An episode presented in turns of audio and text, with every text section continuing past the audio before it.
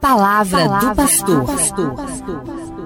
Gente boa, após termos visto a mulher em alguns livros do Antigo Testamento, a sua importância, o seu protagonismo, iremos agora ver a mulher no tempo de Jesus, no Novo Testamento.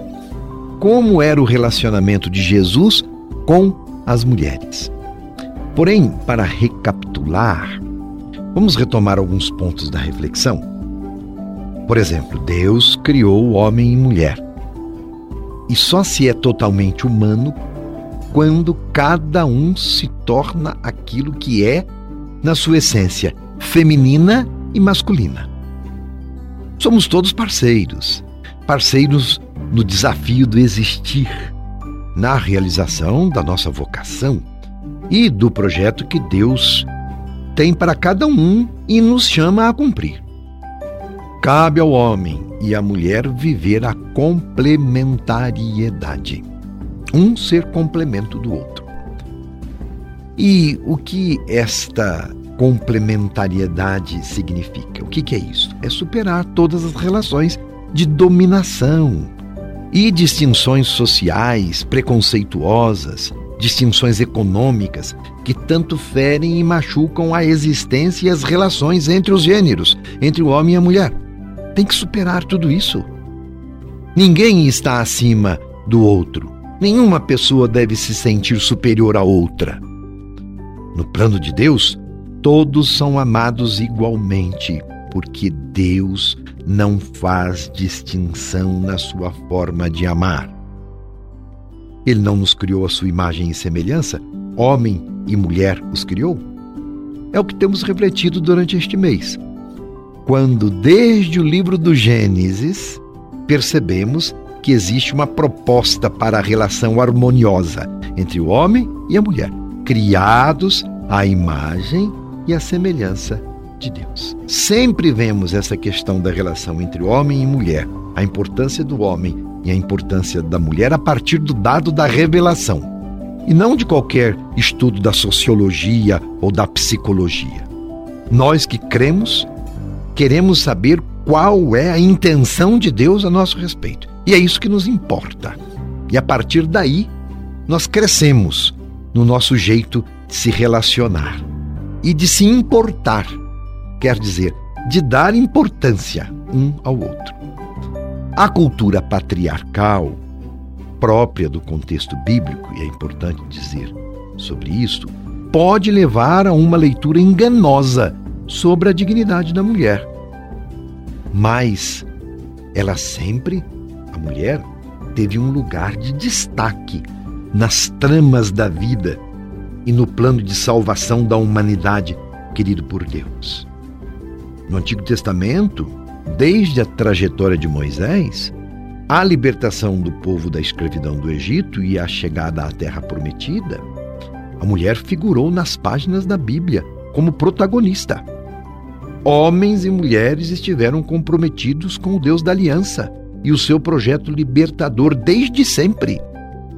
Estas reflexões têm nos ajudado, assim espero, a perceber o quanto precisamos uns dos outros e só conseguiremos avançar na nossa humanidade e na construção de um mundo novo, dar um passo a mais nas relações entre homem e mulher, valorizando as nossas diferenças e transformando essas diferenças em força para o desenvolvimento de uma humanidade mais integrada com o outro, mais integrada com a natureza, e mais em sintonia com o querer de Deus.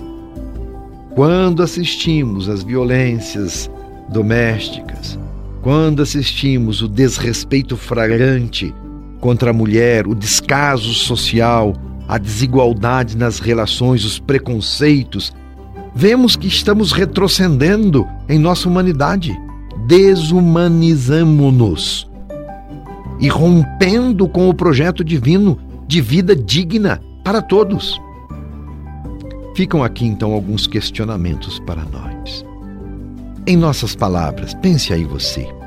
Em nossas palavras e em nossas atitudes, somos parceiros do projeto divino de vida na família, na sociedade, no mundo.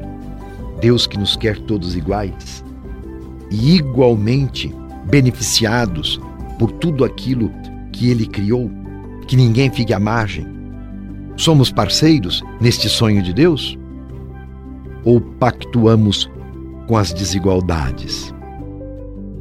Como aprender da prática de Jesus a se relacionar melhor, a ser mais gente? Como Jesus tratou a mulher no seu tempo? Reflitamos. Jesus e as mulheres do seu tempo. Ele tem muito a nos dizer para o nosso entendimento, respeito e relação com o universo feminino. A mulher é portadora de vida.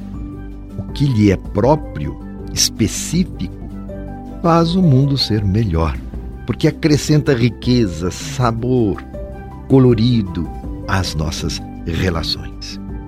E quem é esta mulher? Vamos concretizar isto. É a mulher de diversos rostos e histórias. A mulher que é mãe, a mulher que é catequista, a mulher que é agente de saúde, a mulher que é esposa, a mulher que é educadora, a mulher. Enfim, são todas as mulheres que sempre desempenharam e desempenham um papel importante em nossas vidas.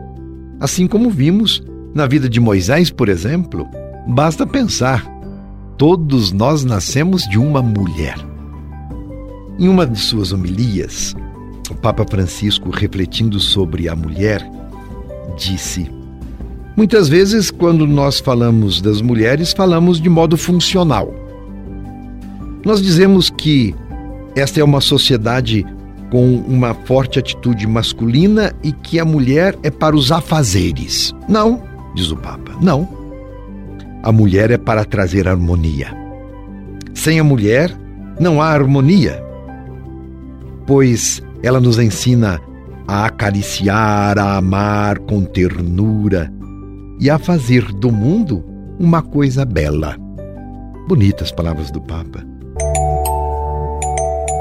Muitas vezes ouvimos, continua ele, é necessário que nesta sociedade, nesta instituição, tenha uma mulher para que faça isso ou aquilo. Não, não, diz o Papa. A funcionalidade não é o objetivo da mulher. É verdade que a mulher deve fazer coisas e as faz com perfeição, com competência. Mas enxerguemos mais adiante, mais amplamente, o objetivo da mulher, diz o Papa, é criar harmonia. E sem a mulher não há vida no mundo.